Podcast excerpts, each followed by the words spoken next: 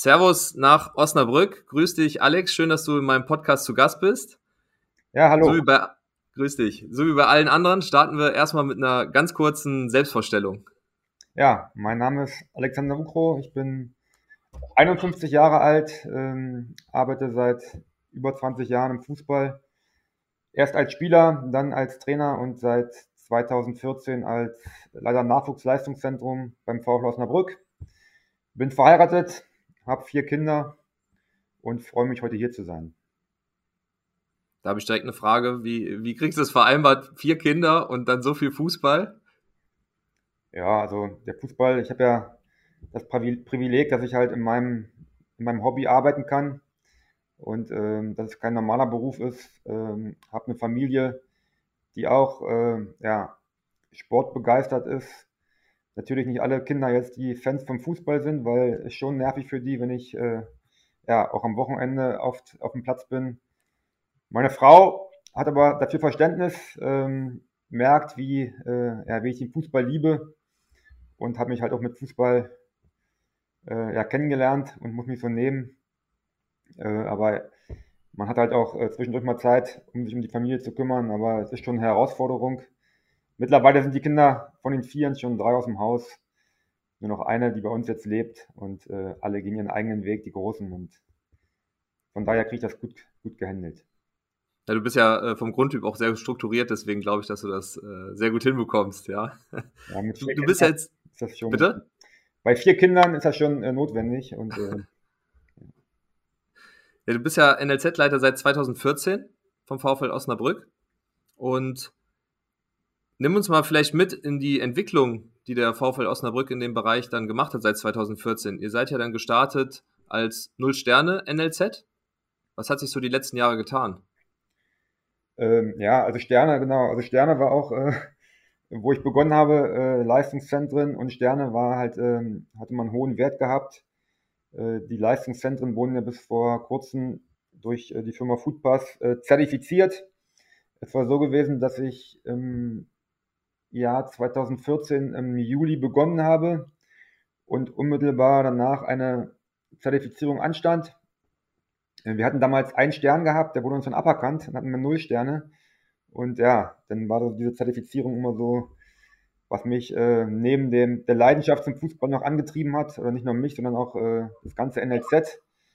Wir wollten schon wieder unsere Sterne haben und haben dann äh, ja lange daran gearbeitet, unsere Ausbildung angepasst, unsere Struktur angepasst und äh, ja, haben dann auch ähm, in der nächsten Zertifizierung dann auch sogar zwei Sterne erreicht, äh, wo wir richtig stolz drauf waren.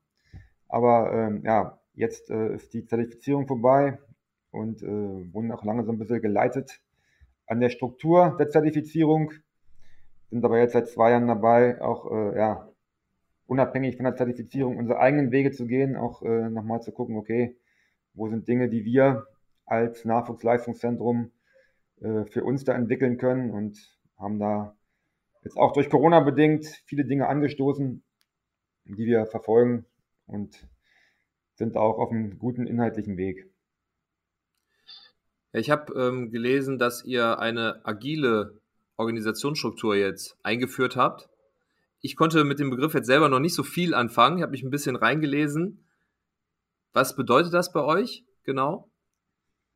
Ja, äh, war auch ein Ergebnis ähm, äh, unserer, unserer ähm, Analyse, dass wir geguckt haben, okay, ähm, das Fußballspiel, die Spieler, die wir ausbilden, äh, wie läuft das eigentlich? Äh, wie wird Fußball gespielt? Und äh, wenn man das Spiel liebt und kennt, ist es so, dass es da mit ja, viele Entscheidungen, schnelle Entscheidungen, sehr variabel ist. Und haben wir uns gefragt, Mensch, das Spiel ist halt äh, variabel und äh, mit vielen Entscheidungen passt eigentlich unsere Orga-Struktur Orga dazu. Also wir waren natürlich auch klassisch Organigramm mit verschiedenen ähm, Hierarchien und sind dann zu dem Ergebnis gekommen, dass ähm, das nicht unbedingt äh, passend ist, weil wenn man mal zurückblickt, äh, Organigramme äh, aus der Industrialisierung eigentlich entstanden, so wie Autos gebaut werden. Äh, da gibt es halt verschiedene, verschiedene ähm, Arbeitsschritte, die ausgeführt werden müssen. Äh, es gibt halt Leute, die, die sagen, wie es gemacht wird, andere führen es aus Und wenn wir äh, Persönlichkeiten als Spieler ausbilden wollen, äh, brauchen wir auch äh, Trainerpersönlichkeiten. Und ich glaube, für die ist es wichtig, dass die sich auch selber einbringen können. Und ähm, ja, darum haben wir uns entschieden, ja, da agiler zu werden, haben das eingeführt, ähm, merken die Herausforderungen, äh, die, da, die da äh, auch teilweise sind, aber sind von der Sache überzeugt und äh, haben jetzt äh, ja, viele Dinge da angestoßen und ähm, glauben, dass wir so besser und effektiver ausbilden können und äh, unsere Spieler dadurch besser ausbilden, aber auch unsere Mitarbeiter, die ja auch aus ähm, in verschiedenen Anstellungsverhältnissen bei uns arbeiten, ähm, dass die sich da besser einbringen können und wir insgesamt dadurch stärker werden.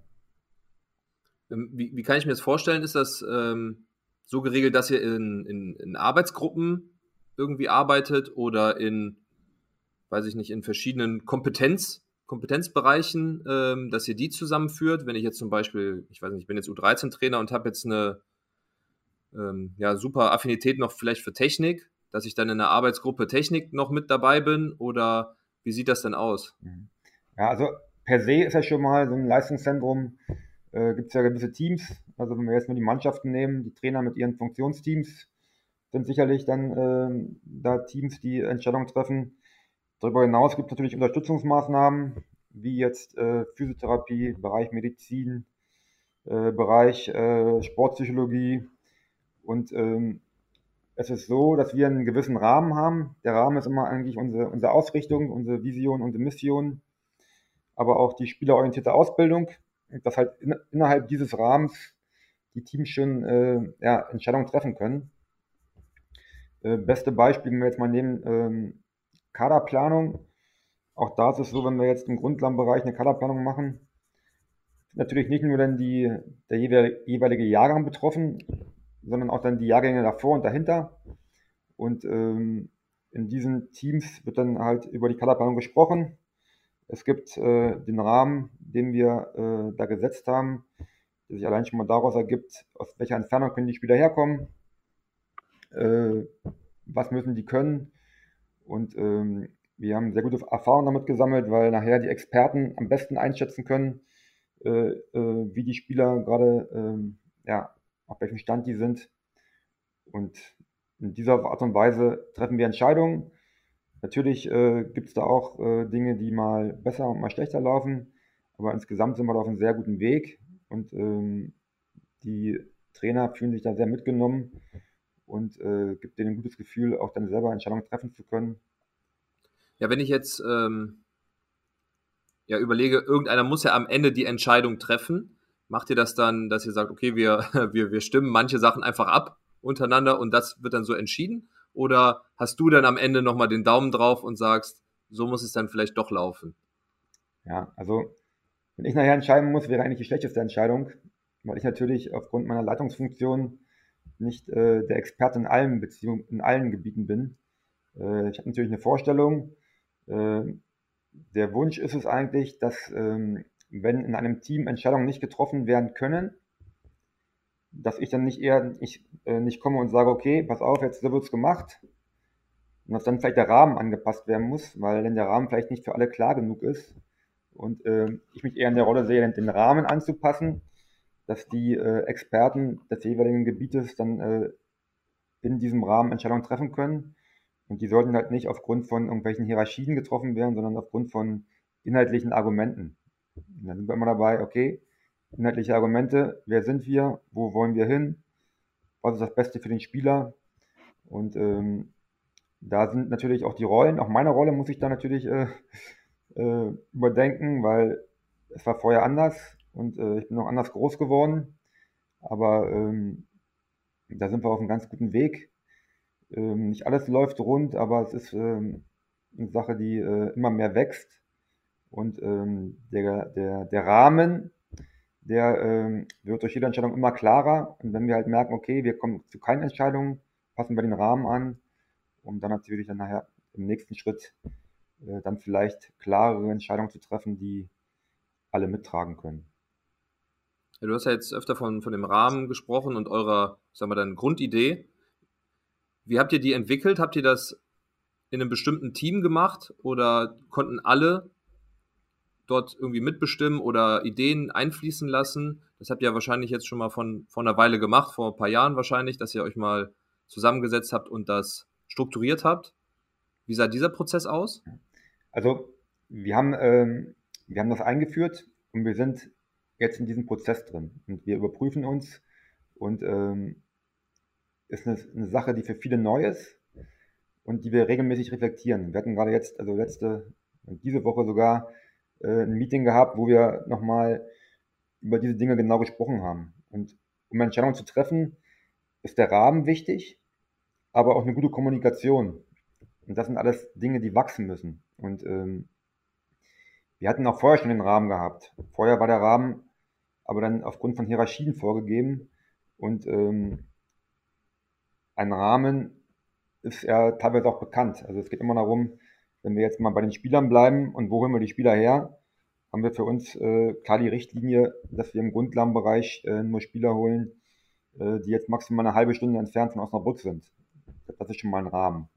Ähm, dann natürlich haben wir unseren, äh, unseren Rahmen, äh, was sollen die Spieler in dem jeweiligen Altersbereich können. Das ist ja den, den, den Trainern bekannt und äh, da gibt es einen Austausch und dann entscheiden die Experten jeweils, ähm, welche Spieler dann geholt werden oder welche wir behalten oder wie wir bei Spielern äh, eine Entscheidung treffen.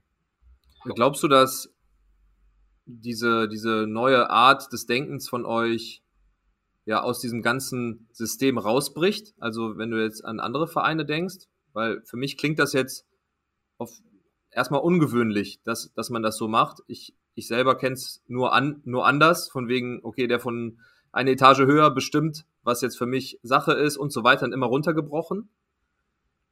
Glaubst du, dieser Weg ist jetzt eher einmalig oder die Ausnahme?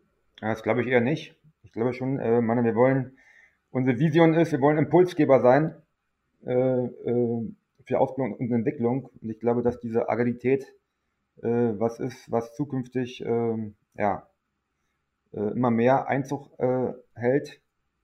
Ich glaube, in der Wirtschaft sind das schon Dinge, wo es, wo es viel gemacht wird. Ähm, ich glaube auch, dass das eine oder andere Leistungszentrum sich damit beschäftigt. Ich habe äh, gehört, dass in Wolfsburg, glaube ich, da so gewisse Wege gegangen sind, ohne jetzt dann näher mit im, im Thema zu sein. Äh, also wir sind davon überzeugt und wir glauben, dass ähm, wenn wir Spielerpersönlichkeiten entwickeln wollen, wenn wir, ähm, wenn wir ähm, ja, schnell entscheiden wollen, wenn wir gut entscheiden wollen, dass alle mit einbezogen werden müssen und ähm, dass alle das Gefühl haben oder nicht das Gefühl, auch, auch merken, meine Meinung ist gefragt, mein Wissen ist gefragt. Äh, jeder bringt äh, Wissen mit aus verschiedenen Bereichen. Und das zusammenzuführen, macht uns, glaube ich, als Organisation stärker. Und ähm, wir merken gerade, dass nicht alles rund läuft, dass es Fragen gibt. Aber genau das ist äh, die Entwicklung, die wir haben wollen, wo wir in den Austausch kommen und wo wir alle ja, das gemeinsame große Ziel im Auge haben und uns da einbringen. Und ähm, wir glauben, dass es äh, wichtig ist, um nachher ja, als Leistungszentrum der Region hier in Osnabrück stark zu sein und ähm, darum gehen wir das an und sind da im Austausch mit unseren Kollegen. Ja, ich habe mal ähm, dann eine Frage zur, ja, zur Trainerposition oder zu Trainerpositionen. Ähm, es gibt ja oft das Problem, dass Ergebnisdruck herrscht, im, auch im, im Grundlagenbereich, damit der Trainer sich vielleicht auch mal zeigen kann, dass er für Höheres vielleicht berufen ist. Wie handhabt ihr äh, das, wenn jetzt zum Beispiel im U13-Bereich jetzt dann nur auf Ergebnis gespielt wird? Kontrolliert ihr das, dass dann vielleicht eure Spielidee im Vordergrund ist und das Ergebnis vielleicht mal ausgeklammert ist? Habt ihr da so Kontrollmechanismen? Ja, also Kontrolle, ich würde eher sagen, äh, wir haben Vertrauen, weil wir haben eine Idee, wie wir, wie wir ausbilden wollen. Wir suchen das Personal dementsprechend aus und ähm, Ergebnisdruck äh, in dem Sinne, natürlich wollen wir jedes Spiel gewinnen, aber wir wollen äh, auch Spieler ausbilden und ähm, da ist äh, im Grundlagenbereich äh, Ergebnisdruck überhaupt nicht vorhanden. Gerade in der U13 Grundlagenbereich spielen wir ja im Nordcup. Äh, seit zwei Jahren ist dieses Modell, wo wir, wo wir ähm, im Norden hier mit Leistungszentren ähm, so Kleinfeldturniere machen, immer mit drei Mannschaften, wo alle Spieler zum Einsatz kommen und ähm, wo wir natürlich auch jedes Spiel gewinnen wollen, aber jetzt nicht irgendwie auf Tabellen gucken. Also das äh, ist bei uns schon Kultur, würde ich mal sagen.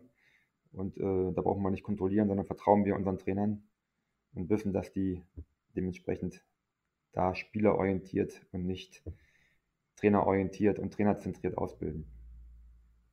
Ja, weil ähm, ich hatte jetzt schon öfter die Diskussion gehabt, dass äh, wenn man sich jetzt ein äh, NLZ-Spiel zum Beispiel anguckt, U13, U14, und spielt jetzt zum Beispiel ähm, der Vorletzte gegen Dortmund als Beispiel, dass sich dann hinten reingestellt wird, kein eigener Spielaufbau probiert wird, sondern nur versucht wird, irgendwie vielleicht einen Unentschieden zu holen oder einen Sieg zu holen, um am Ende halt mit dem Ergebnis zu punkten, sage ich mal, ne? auch als Trainer. Mhm. Und da hatten wir schon öfter auch mit Spielern die Diskussion, dass das schon häufig der Fall ist. Deswegen dachte ich, frage ich mal nach, wie das, wie das bei euch ist mhm. und ob ihr da auch ein Auge drauf habt, dass das halt nicht die Regel ist. Mhm.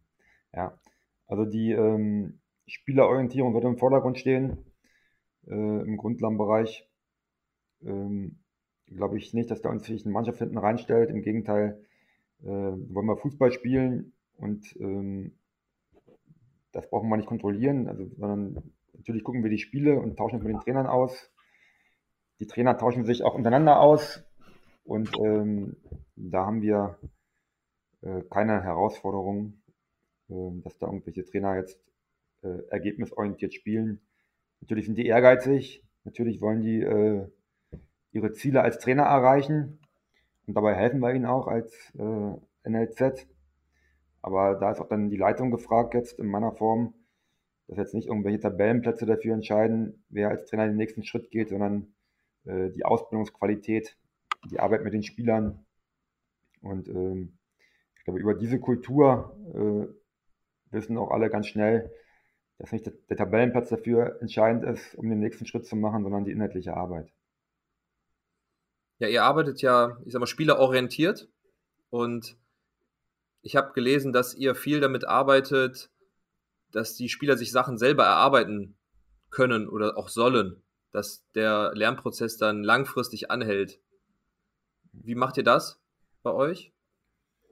Ähm, ja, ähm, Spielerorientierung ähm, hat ja mehrere, mehrere Facetten bei uns. Also ich, ich glaube, wenn man Spielerpersönlichkeiten ausbildet, braucht man auch Trainerpersönlichkeiten. Ähm, wichtig dabei natürlich, dass, äh, in welcher Methodik arbeiten wir, wie ist die Trainer-Spieler-Beziehung.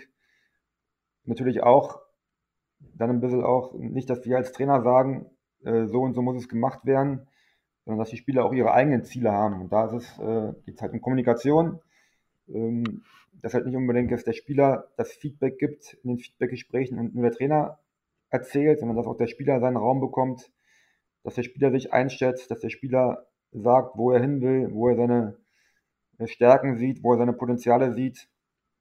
Und ähm, nur Spieler, die halt, glaube ich, intrinsisch motiviert sind und die ihre eigenen Ziele haben, ähm, können auch äh, ja, diese Ziele irgendwann verwirklichen.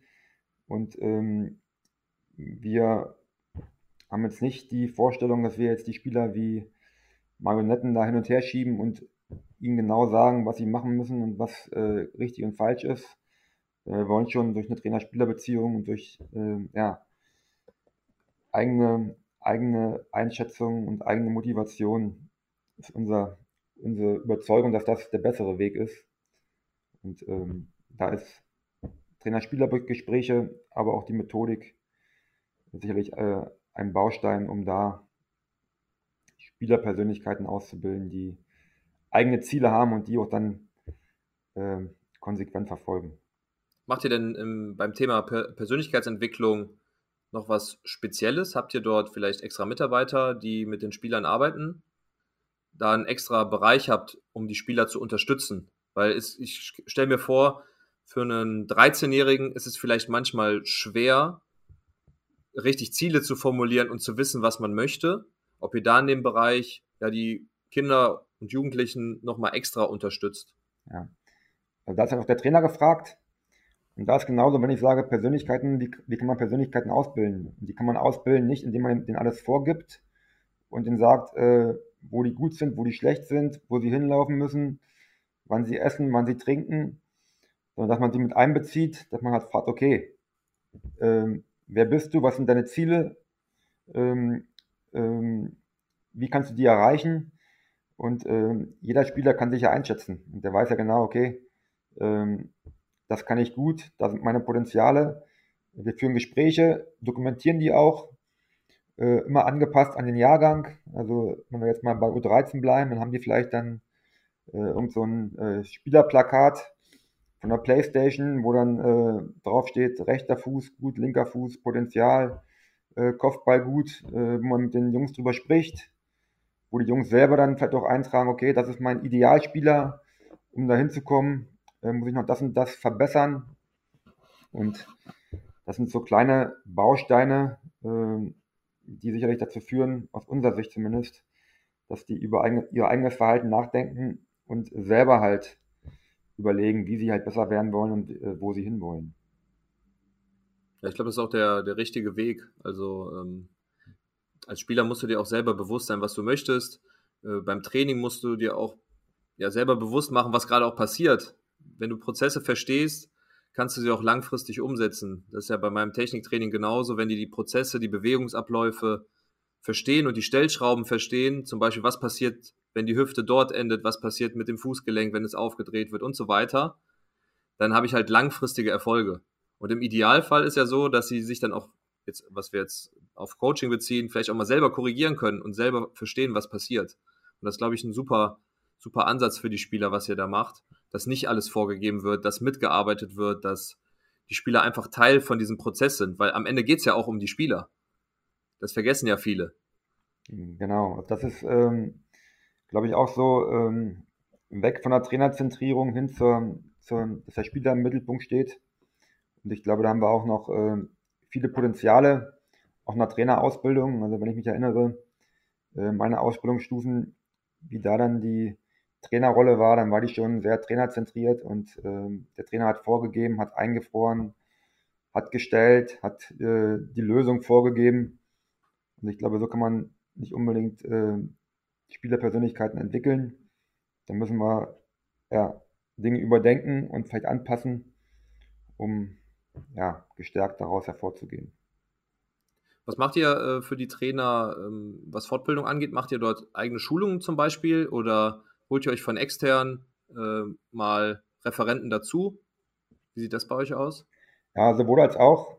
Ähm, haben äh, in der Corona-Zeit viele interne Fortbildungen gemacht, weil wir uns ja eigentlich auch mit Corona-Beginn auch diese, diese, diese Selbstreflexion und diese neuen Wege nochmal ein bisschen mehr Dynamik aufgenommen haben. Hatten vorher aber natürlich auch externe Referenten gehabt, ähm, wie den Ralf Landwehr, als letztes Beispiel. Ähm, natürlich in Corona vor dem Bildschirm immer nicht ganz so einfach. Und äh, was wir auch, auch merken, äh, die Corona-Zeit, wo man natürlich äh, ja, weniger auf dem Platz war, mehr inhaltlich und strukturell sich Gedanken gemacht hat, vielleicht auch ein paar Dinge überpaced hat, wo wir auch jetzt merken, in dem, in dem täglichen Austausch, der so wichtig ist, äh, dass man sich sieht, dass man sich austauscht, dass man Mimik, Gestik mitbekommt und nicht nur am Bildschirm ist, äh, müssen wir auch immer zurückblicken und sagen, okay, wir haben dann vielleicht ein paar Dinge auch zu viel und zu schnell reingehauen und äh, unsere Mitarbeiter vielleicht dann nicht unbedingt überall abgeholt und äh, merken jetzt eigentlich in diesen jetzigen Sitzungen, die jetzt ja wieder möglich sind, wo wir halt äh, mehr äh, vor Ort sind, äh, mehr, mehr Meetings machen können in Anwesenheit, das unwahrscheinlich wichtig ist, äh, die Leute mitzunehmen und ähm, sich auszutauschen. Ja. ja, gerade dieser Austausch ist, finde ich, auch immens wichtig. Ich tausche mich halt viel mit anderen Coaches aus, auch aus verschiedenen Bereichen. Und da kommen halt auch immer mal neue Ideen oder man überdenkt seine eigenen Ansätze, die vielleicht nicht mehr immer zeitgemäß sind. Und ich glaube, in, in einem NLZ-Gebilde ist das immens wichtig, weil man hat so viel Input und wenn man das so ein bisschen steuert, glaube ich, kann man da wirklich tolle Sachen machen zusammen. Ja, ich glaube auch darum, auch das Richtung Agilität. Also jeder kann sich einbringen und ähm, nicht jetzt der eine oben sagt, wie alles ist, weil ich glaube, genau über diesen Austausch ähm, entwickelt man sich, weil jeder auf seine Art seine, seine, seine Dinge mit einbringen kann. Da wollen wir offen für sein und ähm, darum auch Agilität ein, ein Thema, was uns äh, dabei helfen wird. Ja, und ähm, du weißt ja, ich bin ja passionierter Techniktrainer und deswegen kommen natürlich jetzt noch technische Fragen. Wie sieht die technische Ausbildung bei euch aus? Habt ihr ähm, ja bestimmte Zeitfenster, wo ihr Technik trainiert? Und ähm, das zweite wäre, habt ihr im oberen Bereich einen extra Techniktrainer, Individualtrainer? Ja, also wir haben keinen Techniktrainer. Äh, wir haben schon Individualtrainer in Form von natürlich äh, Torwarttrainern und äh, Athletiktrainern. Ähm, unser Ansatz ist eigentlich der, dass ähm, Techniktraining äh, auch Entscheidungstraining ist und dass wir Fans davon sind, wenn wir unsere Jungs ausbilden im NLZ und ähm, die zu uns zusammenkommen, viele Sachen in Spielform zu machen, dass wir ähm, ja dass die Jungs auch immer, wenn sie trainieren, immer den Bezug zum Spiel haben.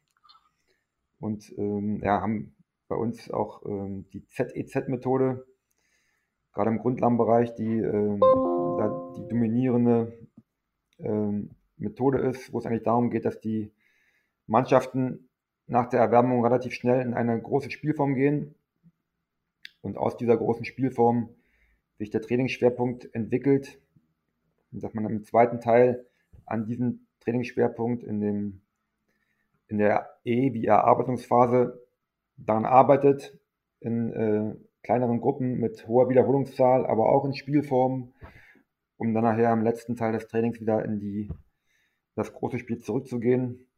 Äh, wir glauben, dass das äh, eine Methode ist, wo halt in den Spielformen die Jungs Technik, aber auch die Entscheidung äh, lernen.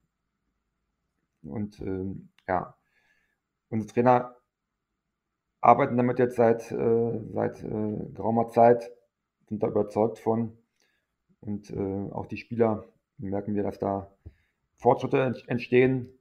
Wir sind keine Fans unbedingt so von den reinen Übungsformen, weil wir glauben, dass da der Bezug zum Spiel fehlt. Und ähm, das ist ganz, ganz wichtig, die Entscheidung halt äh, nicht immer unbedingt so im Mittelpunkt steht. Da bin ich, da bin ich so halb, halb bei dir. Ja. Weil ich sag immer, ähm, du musst es erstmal in deinem Koffer haben, um es dann bespielen zu können. Ne? Also wenn ich jetzt an, an Flankentraining denke, ich kann ja die Entscheidung treffen, okay, ich flanke, aber wenn ich immer dasselbe Bewegungsmuster habe und einen Fehler habe, muss ich halt dieses Bewegungsmuster korrigieren. Also ich sind ja manchmal nur eine Stellschraube, wo ich sage, Hüftendstellung, achte nur auf Hüftendstellung, äh, dann kommt die Flanke auf einmal zwei Meter weiter rechts, da wo ich sie haben will. Ich finde ja, äh, so eine Kombination wäre überragend. Man macht Spielform und so weiter und dann würde ein Techniktrainer, der halt ein Auge für diese Einzelkorrekturen hat, dabei stehen und wenn jetzt die Flanke kommt, kurz die Korrekturen nennen und dann kann er vielleicht, wenn er die Entscheidung nochmal trifft, diese Korrektur direkt anwenden. Das fände ich zum Beispiel überragend, mhm. wenn man das so machen kann. Die Spieler müssen natürlich die Stellschrauben einmal kennenlernen. Das wäre natürlich dann in Übungsform am Anfang. Einfach zu wissen, was passiert, wenn der, äh, wenn das Standbein nach da zeigt, nach da zeigt, was passiert eigentlich mit meinem Hüftbereich, warum kann ich ihn nicht mehr weiter aufmachen und so weiter. Das müssen die einmal kennenlernen. Aber ich glaube, so eine Kombination, das wäre, glaube ich, richtig cool mit diesen Spielformen, weil da bin ich auch voll bei dir, äh, dass das das Wichtigste ist, dass die spielen, dass die Entscheidung treffen. Aber dann mit diesem, dieser kleinen Essenz, äh, Korrektur, glaube ich, das wäre dann nochmal noch mal ein Level höher. Ja, also wenn wir sagen, äh, wir machen Spielform, soll das nicht heißen, wenn wir merken, dass äh, jetzt ein Spieler eine, eine Technik nicht ausführen kann und wir den Fehler im Spieler kennen, dass man ihn rausnehmen kann. Wir haben, wir haben in der Regel im Grundlagenbereich haben wir, haben wir drei Trainer, äh, wo man genau damit arbeiten kann, äh, den Fehler zu sehen. Aber wir sind halt der Meinung, wenn jetzt einer nicht flanken kann, dann sollten wir nicht diese wertvolle Trainingszeit unbedingt dafür dreiviertel Stunde nutzen und nur Flankentraining machen, sondern äh, in der Spielform erkennen, wo sind die, äh, wo ist vielleicht der Haken, äh, mit dem Spieler darüber sprechen, es ihm zeigen, äh, wieder ins, in die Spielform rein, reinmachen und ähm, wenn wir dann sagen, wir haben Spieler, die halt ähm, Ziele haben, die ihre Stärken und Potenziale kennen, wir dann vielleicht sagen, okay, jetzt wenn wir beim, beim Flanken bleiben, das Flanken ist jetzt nicht mein, da muss ich, äh, habe ich in der letzten Spielform, meine Flanken kamen nicht, dann vielleicht vor dem Training oder zu Hause daran zu arbeiten. Aber die äh, Trainingszeit, wo die Spieler zu uns kommen, möchten wir möglichst nicht mit isolierten Formen äh, nutzen, sondern schon in Spielform bleiben. Ja, finde ich ist auch ein guter Ansatz. Hm. Ist auch dann ein gutes äh, Arbeitsfeld für mich, wenn die Jungs dann äh, zusätzlich was machen wollen. Also ja. so ist alles gut. Ähm, Im Grundlagenbereich habe ich noch eine Frage, weil ähm, beim BVB ist das zum Beispiel so, dass die immer jede Woche Techniktraining ähm, ja, vor jeder Einheit haben. Ich glaube 30 Minuten. Und dort der Co-Trainer jetzt auch Techniktrainer heißt. Ich weiß nicht genau bis zu welchem Bereich, ich glaube U13 bis U13.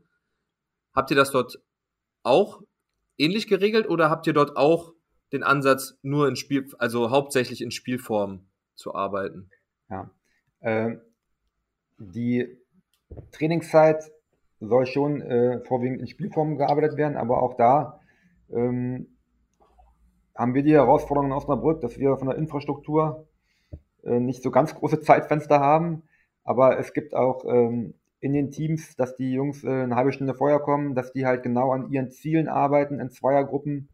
Ähm, das ist auch der Fall. Wir haben jetzt nicht unbedingt den Techniktrainer, sondern wir haben Trainerteams, äh, wo jeder wo jeder seine Stärken hat und seine Potenziale. Aber ähm, Trainingszeit vor dem Training wird auch äh, dafür genutzt. Des Weiteren ähm, haben wir im Grundlagenbereich auch äh, Zeitfenster, wo wir eine Zweitsportart äh, durchführen, wo wir ähm, ähm, ja, entweder Volleyball, äh, wir haben ähm, Parcours gemacht, also wo wir immer wieder abwechselnd äh, eine Zweitsportart äh, anbieten, wo die Jungs halt nicht nur Fußball, sondern auch mal andere Bewegungserfahrungen sammeln, weil wir der Überzeugung sind, dass äh, äh, dadurch ja, sie ein weiteres Spektrum haben, weitere Bewegungserfahrungen sammeln, die nachher helfen, um äh, im Fußball bessere Entscheidungen zu treffen und dann auch vielleicht die bessere Technik zu haben. Und das machen wir jetzt seit mehreren Jahren schon und haben da ja, gute Erfahrungen mit natürlich die Jungs von alle kommen und wollen Fußball spielen. Äh, meistens erstmal, wenn sie hören zum ersten Mal, oh, ich soll jetzt irgendwie ja äh, Karate oder sowas machen, dann ist erstmal nicht bei allen gleich die Begeisterung da, aber wenn sie dann dabei sind und äh, da merken, ey, macht das Spaß, ist geil, äh, sind sie auch dann schnell überzeugt und äh, sind dann da bei der Stange. Ja, und haben dann wahrscheinlich äh, Muskelkater an Stellen, wo sie vorher noch nie welchen hatten, wenn sie jetzt, weiß ich nicht, auch mal aufs Trampolin ja. gehen oder was anderes machen. Ja, ja, ja genau. genau. Ja, super. Ähm, dann würde ich sagen, vielen, vielen Dank, dass du Zeit gefunden hast, in meinem Podcast dabei zu sein. Es war sehr interessant und spannend. Es hat mir wirklich sehr gefallen, da Einblicke zu bekommen. Man kriegt ja jetzt nicht immer den Leiter vom NLZ äh, in den Podcast rein, weil Du hast natürlich äh, sehr viel zu tun und bist wahrscheinlich die meiste Zeit auf dem Platz oder am Handy. Deswegen schon mal vielen, vielen Dank für deine Zeit. Ja, auf dem Platz leider, leider viel zu wenig, immer mehr vom PC. Aber ja, vielen Dank, dass ich hier da sein durfte, einen kleinen Einblick in unsere Arbeit geben durfte. Und ja, viel Erfolg beim Podcast und alles Gute. Dankeschön. Dann äh, sehen wir uns irgendwann an der Bremer Brücke. Ja. Okay. Bis dann. Ciao. Ciao, ciao.